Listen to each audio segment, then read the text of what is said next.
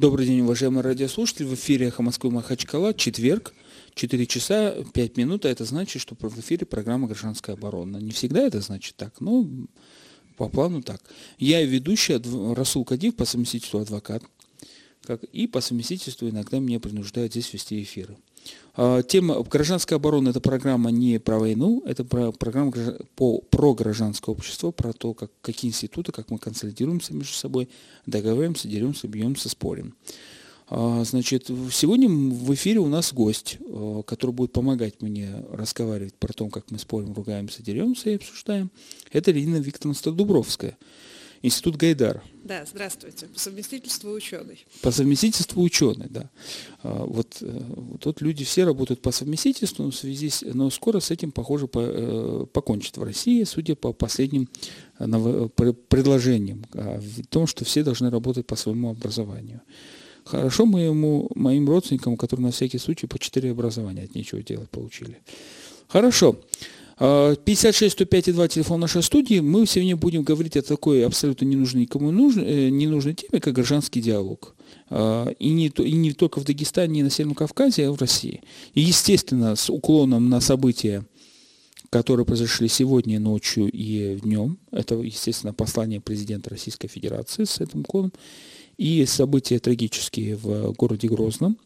И э, прошедшем форуме и все его почему-то называют форум Кудрина, но это граждан, Всероссийский гражданский форум. Да, общероссийский гражданский Да, форум. хотя вот э, в субботу, когда обсуждали этот форум на втором канале, сказали «Либеральный комитет гражданских инициатив». Вот так назвали комитет. Ну что ж, я бы это восприняла как комплимент. Ну вот, э, я был, э, честно признаюсь, э, неоднократно признавался, что был свидетелем того самого диалога, но суть не о диалоге, который произошел на форуме непосредственно, а диалоги вообще в России. Дело в том, что я такую присказку скажу. Ну, тут сказки почитал до эфира благодаря наводке Ирине Викторовны про национальную идею на эхо Москвы. Значит, идея, э, разговор о чем? Что Ирина Викторовна не только в Москве живет. Помимо того, что она иногда попадает э, э, в Сицилию и Северную Ирландию, она чаще бывает на Северном Кавказе. Есть такое дело. Как сказал один ректор одного небольшого вуза, Российской Академии Народного Хозяйства. Э, когда мы приезжаем на Северный Кавказ, Ирина Викторовна только спускается с гор. Значит, а, и, но помимо Северного Кавказа, Ирина Викторовна э, значит, занимается и другими регионами страны, значит, сравнивая, естественно, в пользу нас, Кавказа, какие мы хорошие, в том числе Татарстан, Башкирия там, и тому подобное. И мы с ней будем говорить именно о российской ситуации э, и о, и о диалоге. И еще есть такая поправка, сразу такую затравку. Если кто читал, это хорошо, и кто не читал, посмотрите, если сохранились на, Кав... на Кавказской политике блок. В общем, найдите выступление Максима Шевченко э, в Казани по поводу э, вот национальных, национального вопроса, вопроса борьбы с экстремизмом, религиозного исламского вопроса и роль мусульман в, в России по демократизации общества. И заодно скажу, что вот вчера начался форум СМИ северокавказские, там э, ожидаются большие чиновники и чины, ну, не знаю, в связи с событием послания, в связи с событием, с угрозом, что там изменится, не изменится, но кавказская политика во главе с Максимом Леонардовичем будет проводить там круглый стол СМИ государства общества. Так, в общем, такое название. Поэтому им всем привет, кто нас слышит. А, Ирина Викторовна, такой вопрос на затравку. С учетом того, что мы вот такие вот разные, от севера до юга, да, значит, вообще в принципе возможен диалог или нас надо просто расставлять так, чтобы мы друг друга не достали ногами, руками? Ну, на самом деле, вот тезис о том, что мы очень разные, это тоже тезис, который нуждается в обсуждении. Потому что, наверное, с этой точки зрения мы совершенно уникальная страна. Мы действительно очень большие, и мы действительно живем в очень разных условиях. Но вот по системе ценностей, в общем-то, принципиальные отличия существуют, но их не так много. И в этом смысле, конечно, Северный Кавказ э, во многом уникален – потому что здесь на достаточно компактной территории живут люди очень разных систем ценностей. Ну, примерно то же самое происходит в больших городах. Вот для Москвы проблема диалога, она тоже очень актуальна, потому что там тоже на небольшом пространстве сосредоточено очень много народу, и эти люди относятся к разным э, национальным, религиозным, культурным типам. Это даже внешне, собственно, видно. Вот для этих мест э, проблема действительно актуальна.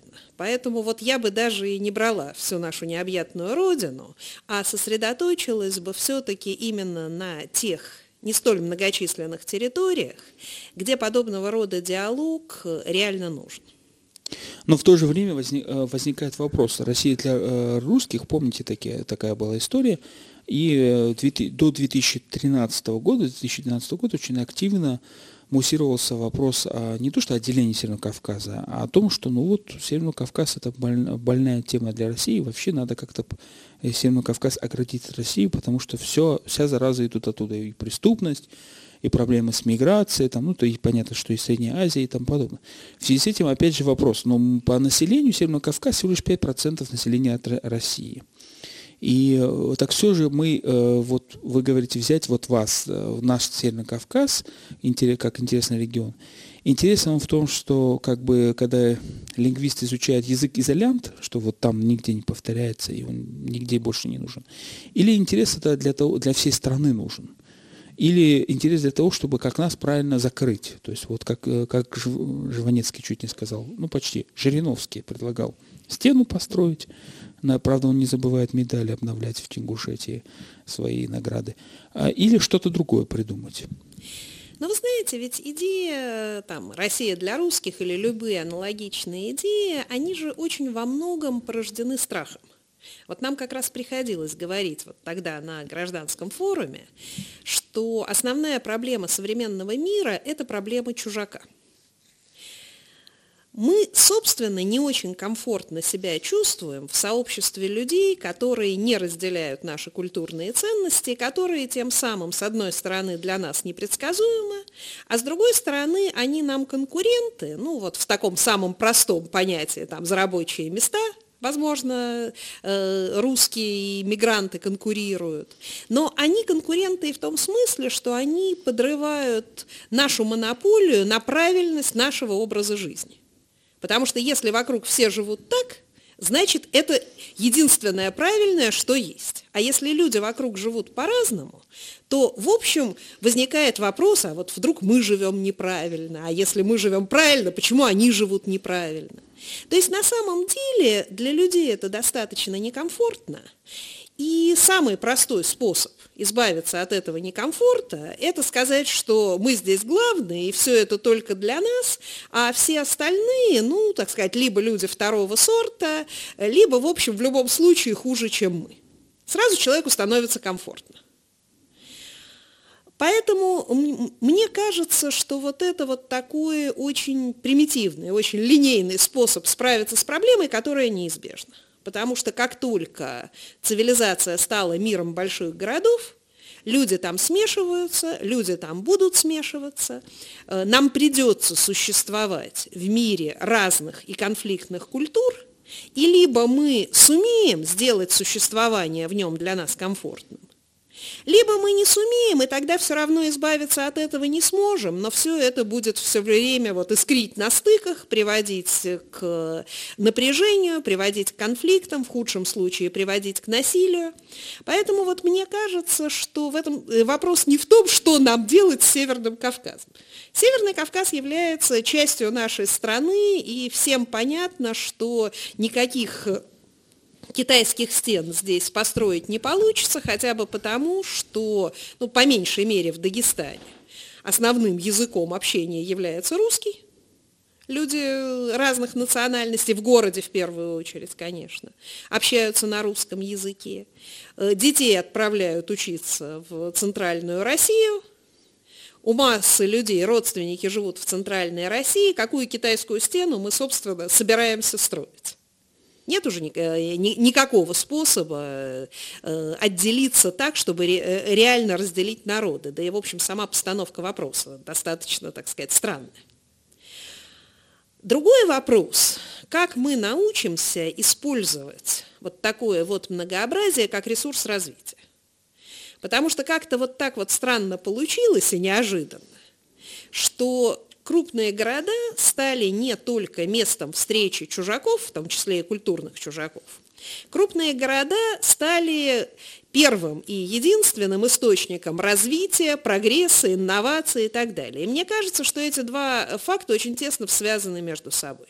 Потому что когда люди живут в э, единообразной, в унифицированной культурной среде, где, собственно, все знают, как правильно и как неправильно, то откуда браться новым идеям?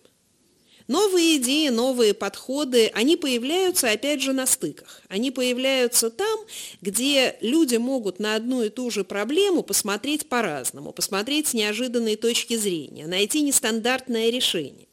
Подобные вызовы возникают, опять же, только в городах, где очень много разных людей. Вот я думаю, что основная проблема – и, собственно, вот основная потребность во взаимодействии и диалоге возникает именно из этого. Нам нужно научиться использовать разнообразие не как угрозу, а как ресурс.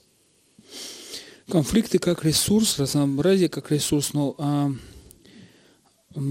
так, соответственно, возникает вопрос, э, какую роль экономика, экономические отношения играют в этих вопросах. Из-за экономики идет разлад, или все-таки экономика натыкается на, ну, вот есть такое вот понятие, транзакционные издержки в виде конфликтов?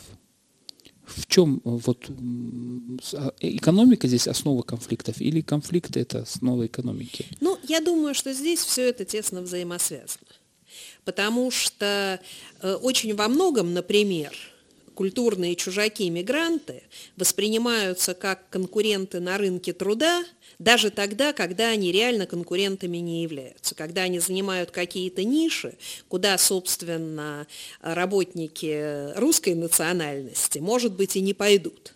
Но поскольку вот есть вот это вот отрицание чужака, то они неизбежно, так сказать, по определению воспринимаются как конкурентами. А есть сферы, где, да, действительно, в экономике есть реальная конкуренция, и э, э, там люди другой национальности действительно могут восприниматься мало того, что конкуренты еще и чужаки, еще и не наши. И тогда это действительно реакция, такая вот психологическая реакция на отношение нежелательной и некомфортной конкуренции. 56 105 2 телефон нашей студии. Вы можете нам задать вопросы, не стесняйтесь. Э, значит, у нас такой очень высокий диалог. Сейчас я попытаюсь еще выше поднять планочку такую вот. Вчера у нас был день юриста, и вот вчера с студентом правовой академии, а, значит, я им рассказывал про такую Чикагскую экономическую школу, про работу э, об экономическом анализе права, и там и экономический анализ гражданского общества, есть уже такое направление. И, соответственно, мне возникает вопрос – а не складывается у нас такое впечатление, все-таки есть понятие конкуренция идей. А ведь конкуренция идей побеждает, э, нету такого, что вот остановили, и вот э, кто-то должен победить вот в экономике, да, но не обязательно монополию, монополию, да. не складывается такое ощущение, что мы в таком состоянии, когда а, не то что политика, а прав, в том числе и правая система, которая жиждется на каких-то общественных взглядах, институтах, не только Северного Кавказа, в России, оно, она изменяется очень сильно. И, в принципе, идет э, конкуренция. И либо мы переходим на режим каких-то старых э, консервативных рейс, хотя сегодня, допустим, Владимир Владимирович Путин – а сказал, что вот эти либеральные идеи свобода, частная собственность, бизнес и тому подобное, это на самом деле консервативная идея. И даже сослался на Лина, философа известного российского. По-моему, Лин писал не на территории СССР. Я сейчас не вспомню. Да, значит, это известный российский философ, он э, и, в принципе, у него есть хорошие труды по праву, там, ну, вот, как бы из его философии. Э, значит, э, вот, соответственно, возникает вопрос, кто победит в этой конкуренции? И тут, вот я в, со стороны Москвы смотрю, тут у нас под боком Северный Кавказ не просто как территория горцев, а как оплот мусульманского мира. И тут Татарстан, и тут Башкирия, которые предлагают не оружие и наркотики, как думают, это все мелочи, это все попытка там вот завуалировать, да?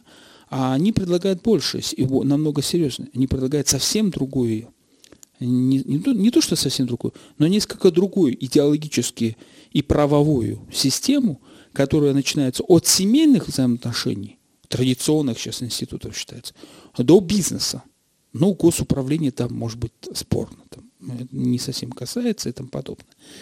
А с другой стороны, попытка сохранить э, свои традиционные, так называемые, тоже те же там семейные ценности, те же отношения бизнеса. И это раз. И, и с другой стороны, европейская надвигающаяся какая-то вот культура общественно-правовых э, отношений, которую образно сейчас стали называть мы проиграли конкуренцию английскому праву. Хотя понятно, что это неправильное слово вообще английское право, не, не совсем, может быть, корректно, европейскому праву, потому что там и французское право, ну, в основном, конечно, говорят об английском праве.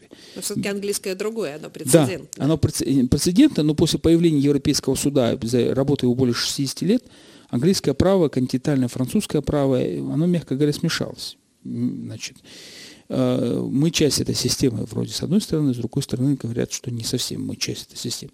Вот об этом ведь идет речь именно о конкуренции вот этих э, систем. Даже не идеи, а вот систем. Я согласна. И на самом деле это вот другой поворот той же проблемы необходимости жизни рядом с культурными чужаками. Вот мы можем посмотреть на многие страны, которые сейчас, собственно, столкнулись с этой проблемой, что называется, очень всерьез. Потому что та же Канада, где э, вся Канада, кроме Квебека, это, собственно, территория более английская, а Квебек воспринимает себя как территорию французскую и с этой точки зрения принципиально отличается от всех остальных. Испания – которой есть несколько так называемых исторических территорий, которые, опять же, каждая настаивает на своей совершенно особой культурной идентичности и тем самым на особых правах и особой самостоятельности э, в рамках испанского государства. Поэтому на самом деле проблема-то это не только наша. Но вот э, мы сейчас, собственно, и по тому же мировому опыту видим, что решить эту проблему силой решить эту проблему э, попытками давления на альтернативные культуры на самом деле ведь не получается. На самом деле везде так или иначе приходится договариваться. Сложно договариваться, неустойчиво договариваться. Вот это вот многообразие, это, в общем, одно из основных, один из основных источников нестабильности современного мира.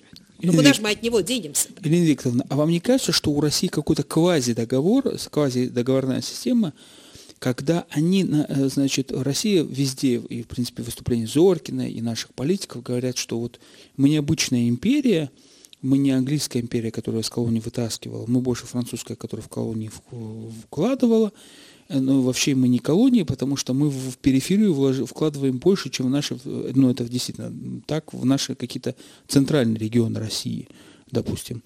И вот они, та же самая поддержка вот, э, альтернативных культур, так скажем, да, вот за счет государства – мусульманской, буддийской, иудейской культуры, вкладывание в иудейские центры, мусульманские. Вот 2 э, декабря здесь был форум религиозных лидеров Северного Кавказа, хотя, на мой взгляд, не совсем корректное название, потому что там не было православных, насколько я понимаю, там были мусульманские лидеры, наши муфтии и замы.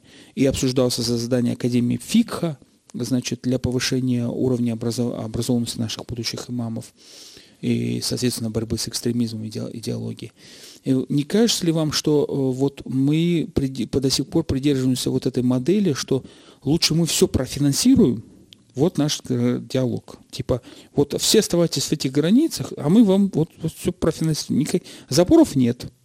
Э, давления вроде нет.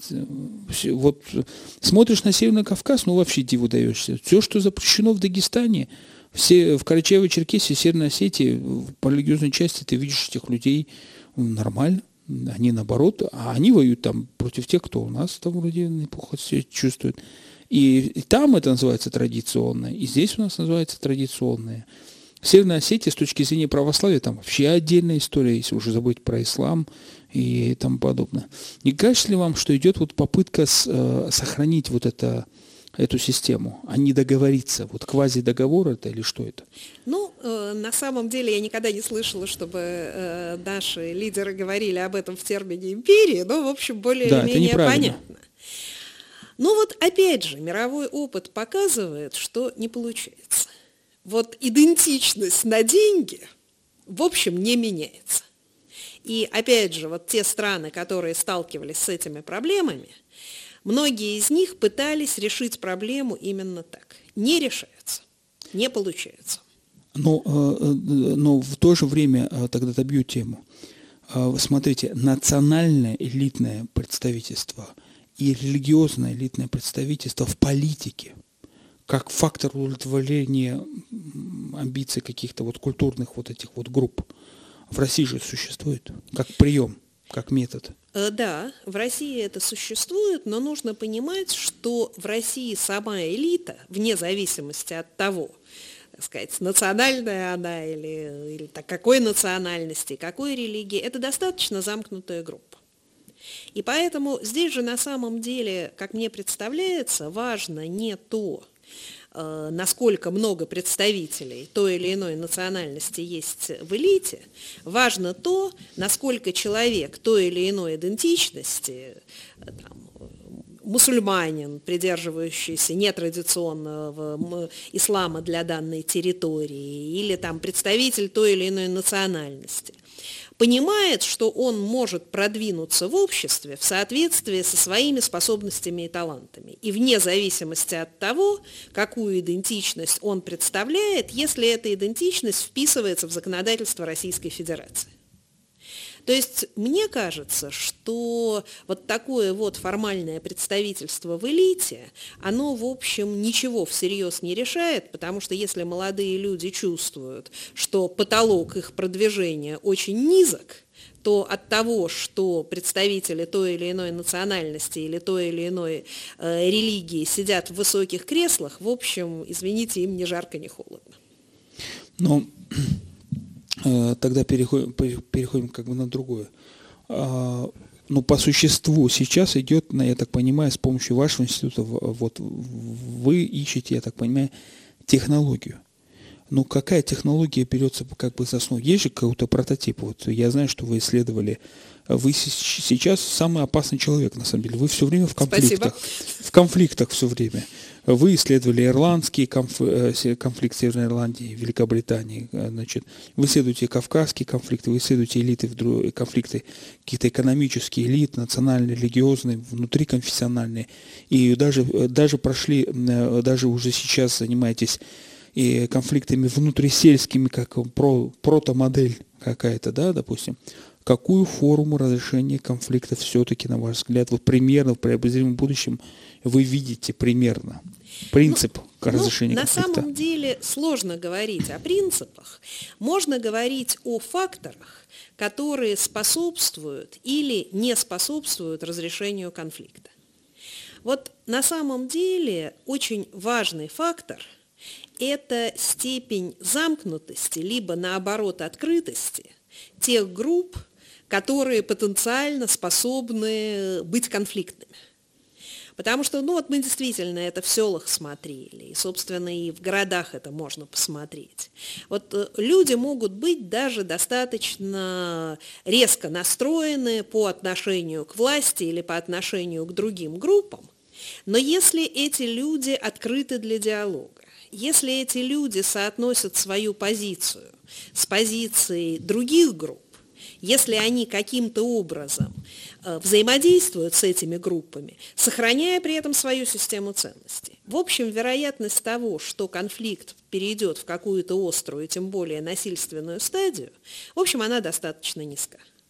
Если группы замыкаются под воздействием давления со стороны общества, под воздействием административного давления, в наиболее острых случаях под воздействием силового давления, то на самом деле вероятность агрессии, вероятность насилия, вероятность острой фазы конфликта, она реально высока.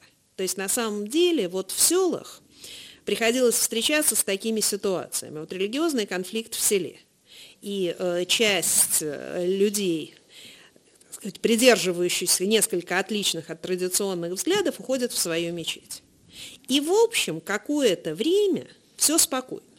И вдруг со стороны вот этой вот альтернативной мечети начинаются какие-то достаточно агрессивные высказывания, э, давления, иногда и действия.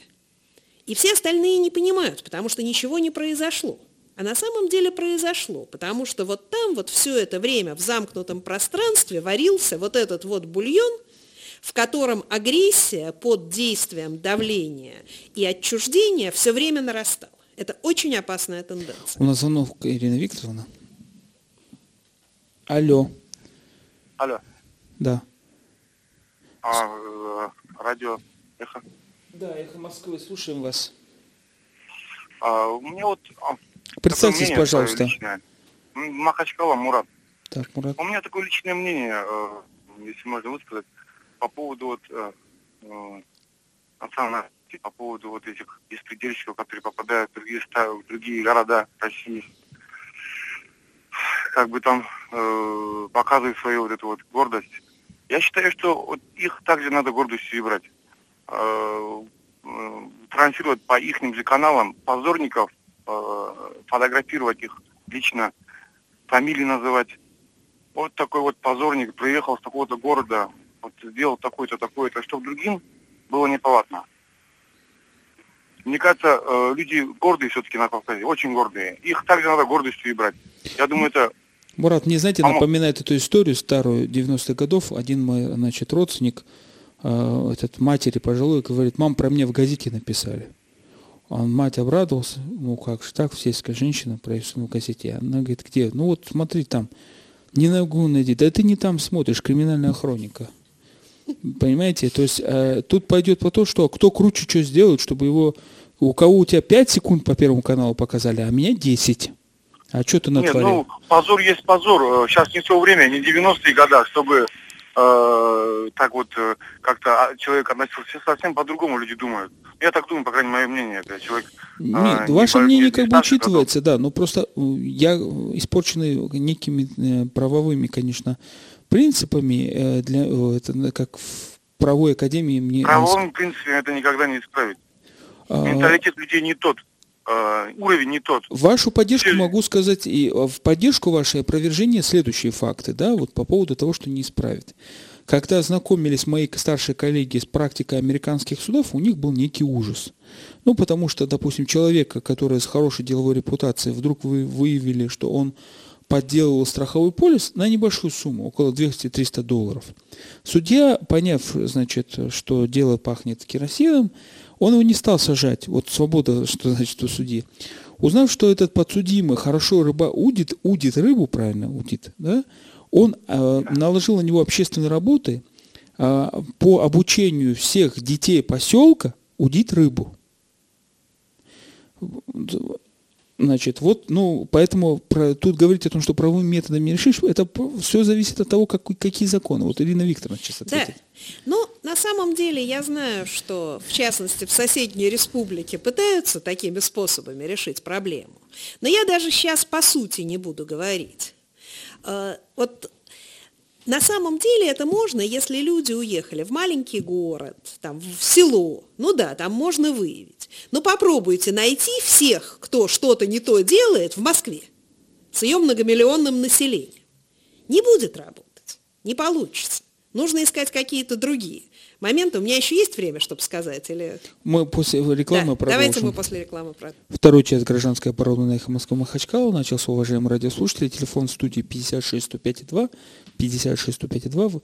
За рулем студии Кадеев Расул по совместительству э, адвокат. И в гостях у нас помогает мне вести, рулить эфиром Ирина Викторовна Страдубровская по совместительству ну, ученый Ну да, на пассажирском месте. на пассажирском месте.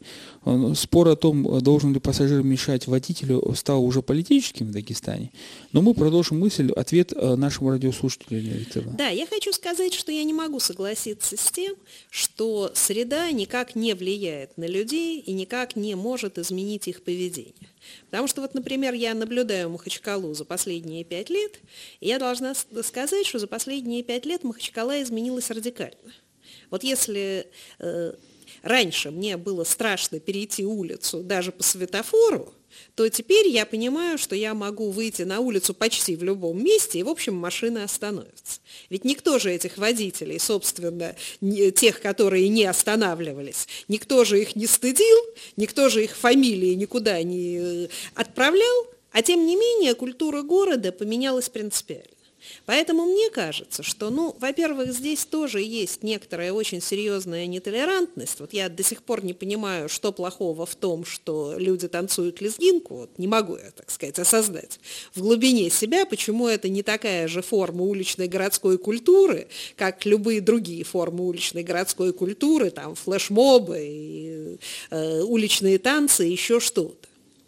А с другой стороны, да, я думаю, что действительно нужно каким-то образом людей к городской жизни приучать. Вот э, я забыла сказать в первой нашей части, что вот еще один фактор, кроме такой прямой конкуренции, который здесь действует очень сильно, состоит в том, что не просто люди там другой национальности или другой культуры, а люди, которые не приучены к городской жизни. Люди, которые привыкли к тому, что, в общем, они живут в достаточно ограниченном сообществе, где все все про них знают, где если они что-то не то сделают, то действительно там их э, и отругают, и пристыдят, и э, они себя будут чувствовать очень плохо, а дальше они попадают вот в некое такое анонимное сообщество, где всего этого нет. Но ну вот большие города, они такие, в них совершенно невозможно сохранить персонифицированные отношения, они действительно анонимные. И вот здесь нужно думать о том, каким образом приучать людей к городской жизни с учетом того, что эта жизнь будет анонимна. Жизнь анонимна, а жизнь анонимна как право или э, как право на анонимность? Или, значит, или а, анонимно она станет вынуждена? Вот Жизнь анонимно вынуждена, потому что в 16-миллионном городе никто никогда не проследит, куда человек ходит, что он делает, чем он занимается и как он себя ведет за каждым отдельным человеком. Это может, возможно только в замкнутых, только в небольших общностях. Мы просто вот должны объективно понять, что вот эта машинка в крупных городах не работает. Ну, это, а, значит, э, уже поняли по истории не только религиозных, ну и Макс Вебер назвал их сектами, ввел понятие а, баптистов, там, методистов и, про, и прочих, э, где там делились не, не больше 12 человек, но в том числе и религиозных в исламе, но и также террористических групп, которые вот известны все, что японские, что ирландские, что палестинские, все начинали с замыка, самозамыкания, самопоедания, радикализация, самопоедание, экстремизм, и потом уже кто, у кого круче башни снесло. Да, на самом деле это вот возвращение к еще предыдущей теме, когда мы говорили о замкнутости сообщества как предпосылке радикализации.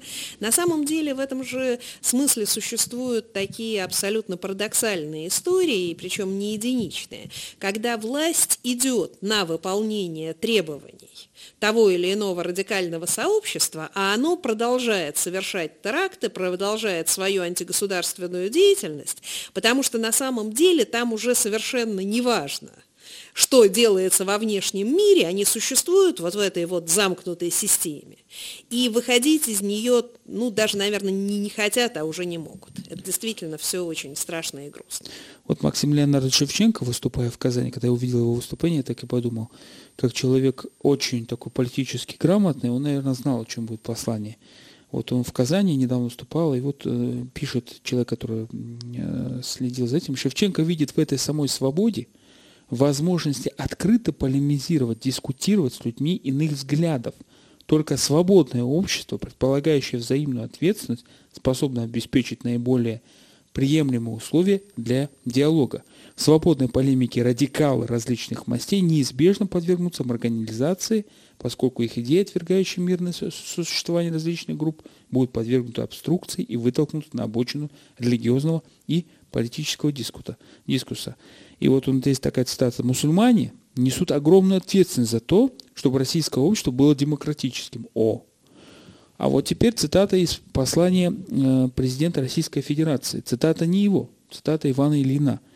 Кто любит Россию, то должен желать ее, для нее свободы, прежде всего свободы для самой России, ее международной независимости и самостоятельности. Свобода для России как единства русской и всех других национальных культур – и других национальных культур. И, наконец, свобода для, русской, для русских людей, свобода для всех нас, свобода веры, искания правды, творчества и труда, и собственности. Иван Ильин. Это цитирует президент уже Российской Федерации. Ну что, э, Ирина Викторовна, как вы считаете, так провокационный сразу вопрос. Ирина Викторовна просто не слушала послание, она вся была в работе, во встречах. Значит, э, как вы считаете, власти в России перейдут вот на этот этап, что хватит вот эта вертикаль, э, это давление, на, переключиться на диалог и свободу? Ну, на самом деле, я последнее время все чаще и чаще вспоминаю старый советский анекдот, когда человек приходит к врачу и говорит, доктор, сделайте что-нибудь, я вот не знаю, что делать, вижу одно, слышу другое. Поэтому, поскольку уже опыт вспоми... воспоминания об этом анекдоте есть, то я бы, честно говоря, подождала бы каких-то конкретных действий. Потому что на самом деле, ну, мы в последнее время слышали в этом направлении достаточно много очень хороших и убедительных слов. К сожалению, большинство действий не соответствовало этим словам. Так что давайте посмотрим, если это произойдет. Это, конечно, будет, с моей точки зрения, огромным благом для России – но произойдет ли, увидим. Но вот. я хочу сказать все-таки, что мне кажется, что здесь очень важно не просто смотреть э, в рот власти и ждать, пока она что-то разрешит или не разрешит. Здесь очень важно выстраивать этот диалог снизу. И вот я хотела бы дать свою интерпретацию э, того, о чем сказал Максим Шевченко. Вот почему, почему именно мусульмане? Столь важны в этом процессе. Я не знаю, что имел в виду Максим Леонардович. Я могу сказать свое понимание.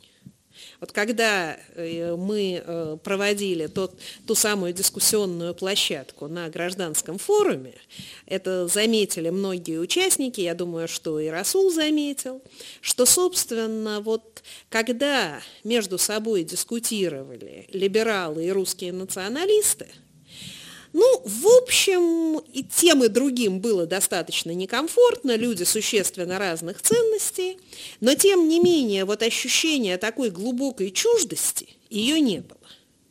А вот когда в диалог вступили люди достаточно, так сказать, ортодоксальных, там, нетрадиционных мусульманских взглядов, вот здесь стало абсолютно ясно – что аудитории, они воспринимаются как чужаки. Вот да, вот это вот реальный чужак. Причем, опять же, э, пожалуйста, услышьте меня правильно, чужак не в том смысле, что вот это вот э, люди, которые абсолютно там отвергаются и так далее.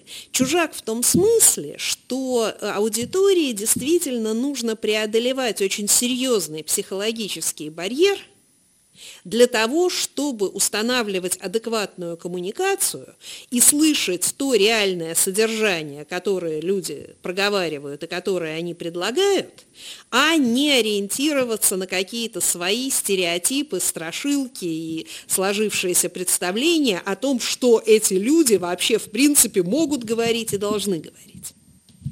И вот преодоление этого барьера – это, с моей точки зрения, очень серьезный вызов для всего российского общества, потому что если вот такой диалог реально будет налаживаться, это значит, что экзамен на жизнь с чужаком, в общем, наше общество прошло.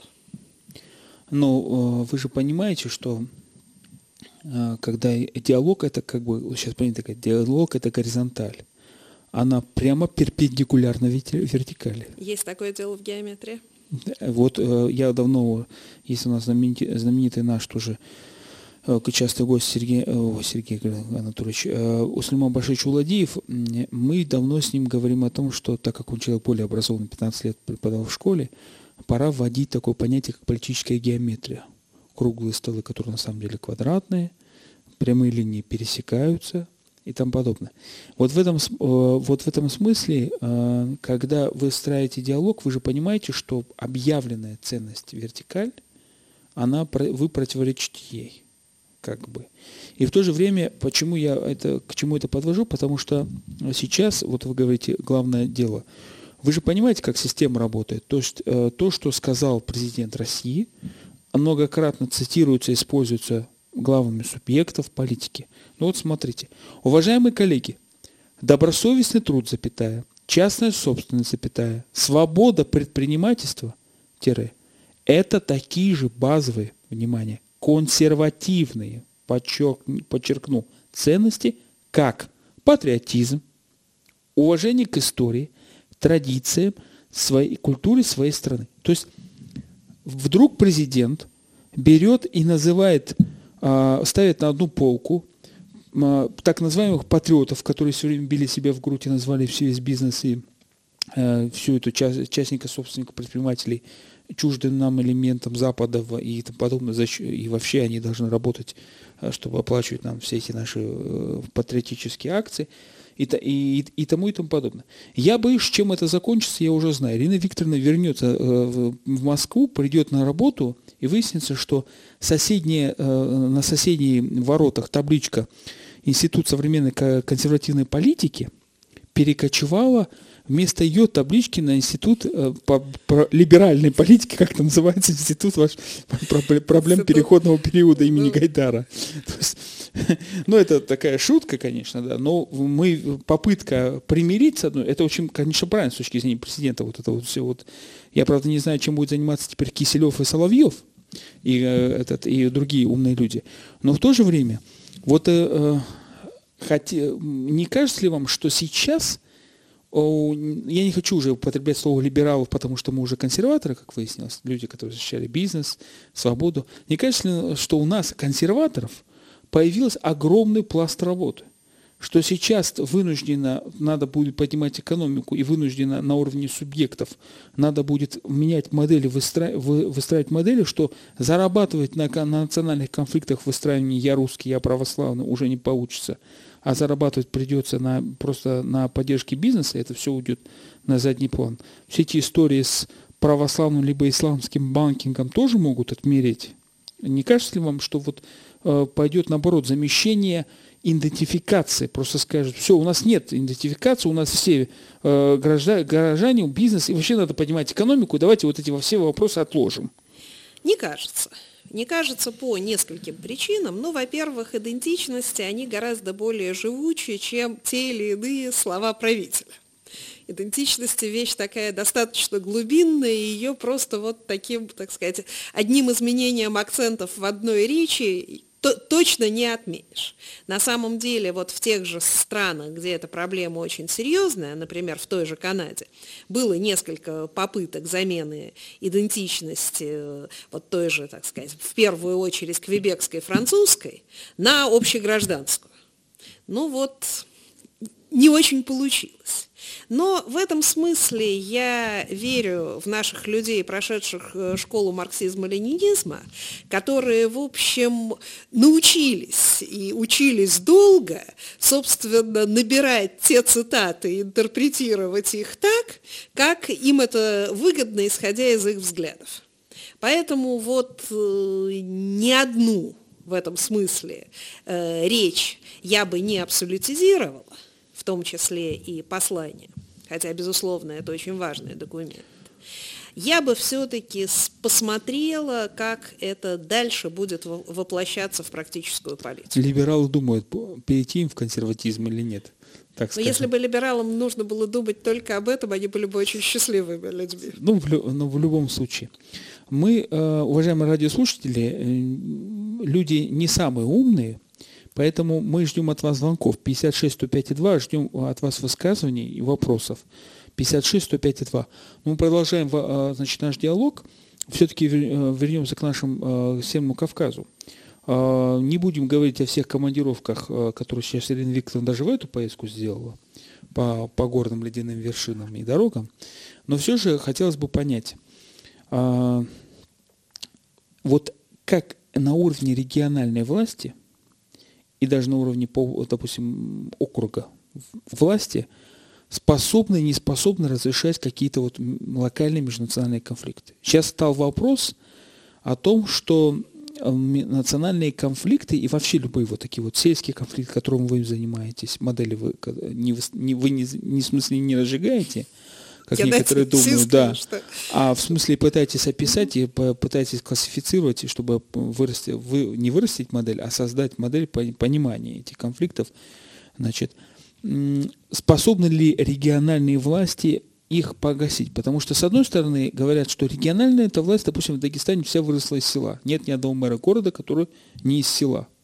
Мы вроде тех бедуинов, которые вот э, в Аравии путешествуют, ну, строят иногда города, там переходят на кочевой образ жизни, но все-таки они там бедуины, это круче там и тому подобное. Мы вроде все в конфликте. Там независимых людей нет, и нам нужен кто-то со стороны. Максим Леонардович Шевченко иногда приглашаем, чтобы он наш конфликт разрешил. Вот как вы считаете? То есть, я почему договорю, я извиняюсь, потому что вот два эксперта, и вы, и другие эксперты э, высказывают, модель, э, высказывают, только, высказали такую мысль в своих трудах, что вмешательство со стороны в конфликт в любом форме приводит к обострению этого конфликта, что надо, может быть, не, не мешать конфликту рассосаться самому.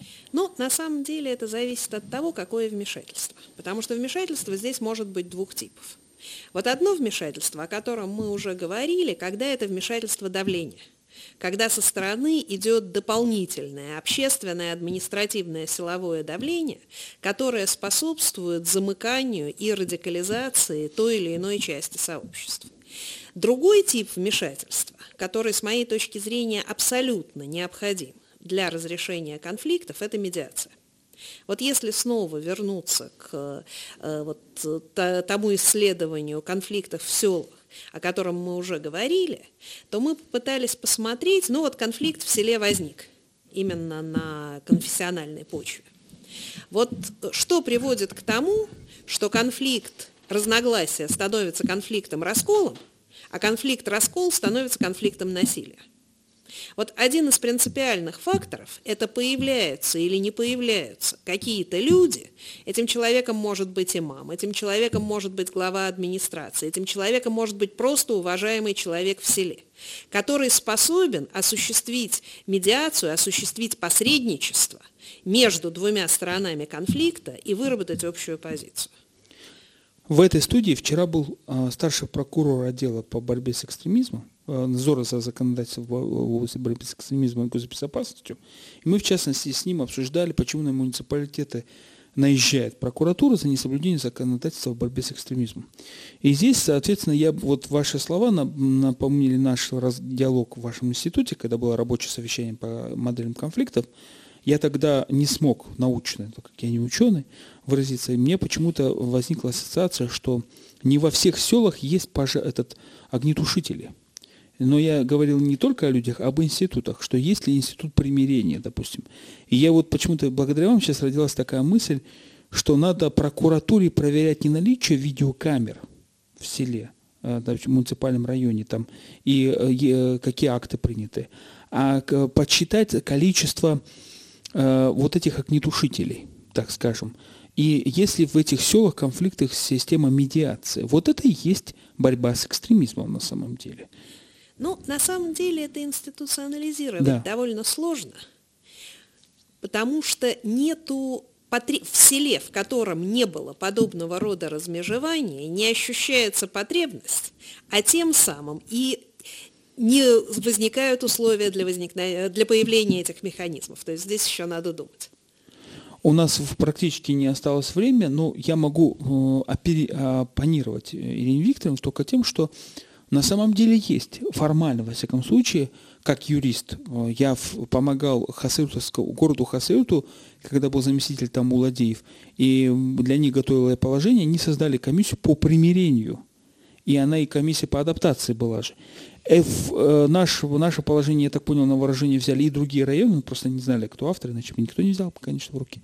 Значит, но формально это возможно. И э, э, те же самые мусульмане, которые, как говорит Максим Леонардович о том, что они способны стать ос, э, основой демократии, возможно, со своими институтами, той культурой, которую я говорил, конкурирующей, да, то есть системой культуры медиации, которую нам пытаются с Европы принести, они могут многое что сделать.